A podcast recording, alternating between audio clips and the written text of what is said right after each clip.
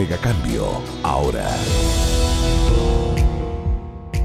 ¿Cómo están ustedes? Bienvenidos nuevamente a un nuevo capítulo de Megacambio. Yo soy Felipe Vicencio, periodista del área de reportajes de Mega Noticias, y en esta ocasión me tomaré unos minutos para hablar de un tema que para mí es demasiado relevante. Se trata del plástico. ¡Ya la basura, mami! ¡Aló! Bueno, a quien escuchan de fondo es un grupo de recolectores de basura en la comuna de Recoleta y yo tuve la oportunidad de pasar toda una mañana junto a ellos recorriendo las calles de ese sector de Santiago para entender qué tanto estamos reciclando los chilenos y qué hábitos tenemos en ese aspecto. Atentos a cómo nos fue. Escuchen. Mire, esto, plástico, se supone que no tiene que estar aquí, se supone que esto tiene que estar en un punto de acopio, de reciclaje, pero la gente no tiene cultura de, esto separarlo. Quien hablaba es Ivo López, recolector de basura de Recoleta, y me impactó ver la cantidad de plástico que la gente sigue tirando a la basura. Más aún cuando justamente a pocas cuadras del recorrido que hacíamos había un punto limpio, o sea, no había excusa. Y aquí lo grave son dos cosas. Lo primero es lo negligentes y poco conscientes que son algunas personas tomando en cuenta que hace años que se viene hablando de este tema, de lo dañino que es el plástico para el medio ambiente si es que termina en un vertedero y también en el mar, esas imágenes de animales atrapados en el plástico, es impactante. Y lo segundo también que es grave es lo flojo que podemos llegar a ser ¿ah? cuando los puntos limpios y los centros de reciclajes están cada vez más accesibles para toda la ciudadanía.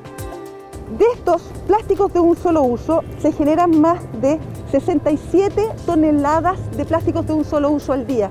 Quiere decir que son como unos 45 kilos por minuto. Ahí conversábamos con Soledad Acuña de Greenpeace Chile que está llevando toda una batalla contra el plástico hace ya varios años. Y ahora les planteo una pregunta. ¿Somos esclavos del plástico? ¿Estamos siendo invadidos por él? Bueno, basta con solo darse una vuelta por los supermercados para darse cuenta que están en el empaquetado, en las botellas, en las galletas, en las frutas, las verduras, prácticamente todos los productos. Es ahí donde Greenpeace propone que cada supermercado ofrezca una alternativa para sus consumidores. Ojalá, dicen ellos, un pasillo especial para productos a granel. Escuchemos su propuesta. Nosotros no estamos diciendo que los elementos plásticos se vayan de la vía porque nosotros apelamos a la libertad de la compra, que las personas puedan decidir si compran algo envuelto en plástico o no, pero que exista la alternativa. Por eso le estamos pidiendo a los supermercados y en definitiva a los grandes comercios que pongan pasillos a granel. Las cifras de consumo y producción de plástico siguen siendo impresionantes. Repasemos algunas de ellas, ¿les parece? Cada minuto, escuchen bien, se venden un millón de botellas plásticas en todo el mundo y en 2020 se produjeron cerca de 400 millones de toneladas. Acá en Chile, ¿cómo estamos por casa, por ejemplo? Bueno, cada uno de nosotros consume al año en promedio 51 kilos de este material y todo el país genera más de 25 mil toneladas de desechos plásticos en un año. Es más que preocupante, según las palabras de la ministra del Medio Ambiente, Carolina Schmidt. Esto hace que debido al consumo masivo que se le da al plástico y su uso indiscriminado, es que hoy día tengamos verdaderas islas de, de plástico en el mundo que contaminan los océanos, que se generan microplásticos.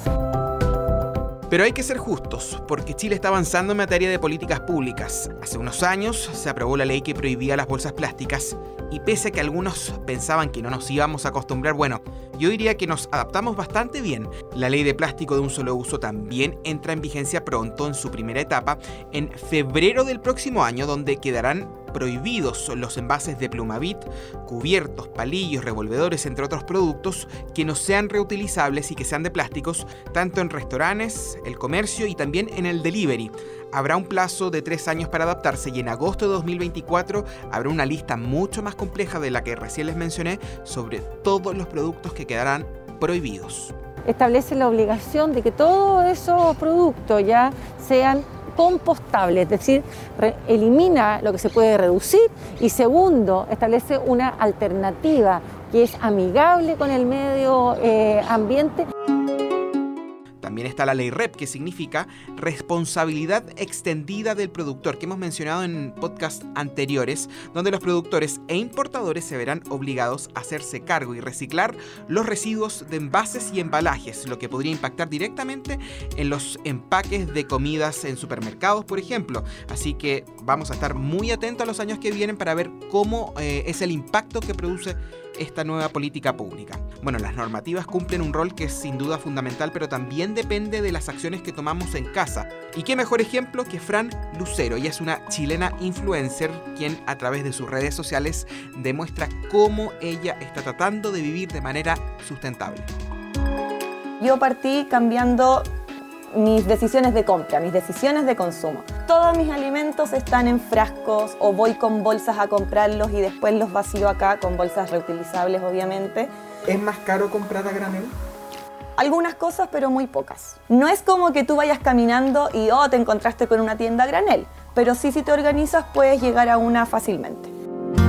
Escuchó bien, ¿cierto? Bueno, es tal como ella dice y asegura que prácticamente no genera basura en su casa. Suena imposible, pero ¿cómo lo hace? Se preguntan muchos. Bueno, compra todo a granel, todo lo orgánico es compostado en su edificio, no compra nada, pero nada envasado y cuando va a una heladería, una pastelería, por ejemplo, ella lleva sus tuppers.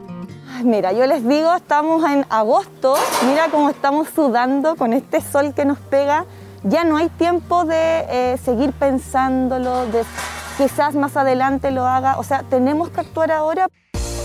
Sin duda un ejemplo a seguir, pero ya lo decíamos, aquí la responsabilidad es compartida, no solo es nuestra, también es de las autoridades y tiene que ser también del sector privado, que a estas alturas está en la obligación de generar soluciones y alternativas al plástico. Es justamente lo que está haciendo una empresa llamada BioElements, que ha buscado nuevas formas de reemplazar el plástico tradicional Necesitamos innovar, necesitamos buscar nuevas alternativas para solucionar los problemas.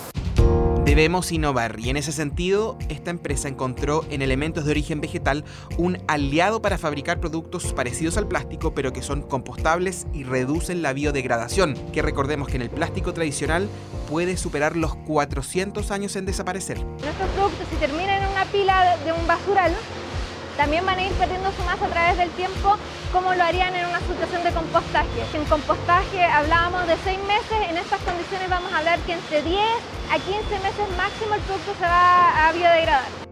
Como esta, hay cientos, sino miles de empresas o emprendimientos chilenos que están usando el ingenio para encontrar nuevas soluciones. Depende de nosotros, los consumidores, en escoger los productos que están tomando buenas prácticas y no los que quedaron en el pasado. En ese sentido, nosotros tenemos el poder. Siempre lo repetimos, ¿ah? No es tiempo de quedarse pensando, es ahora el tiempo de actuar. Nos conectaremos próximamente en un nuevo capítulo de Megacambio. Que esté muy bien. Megacambio, ahora.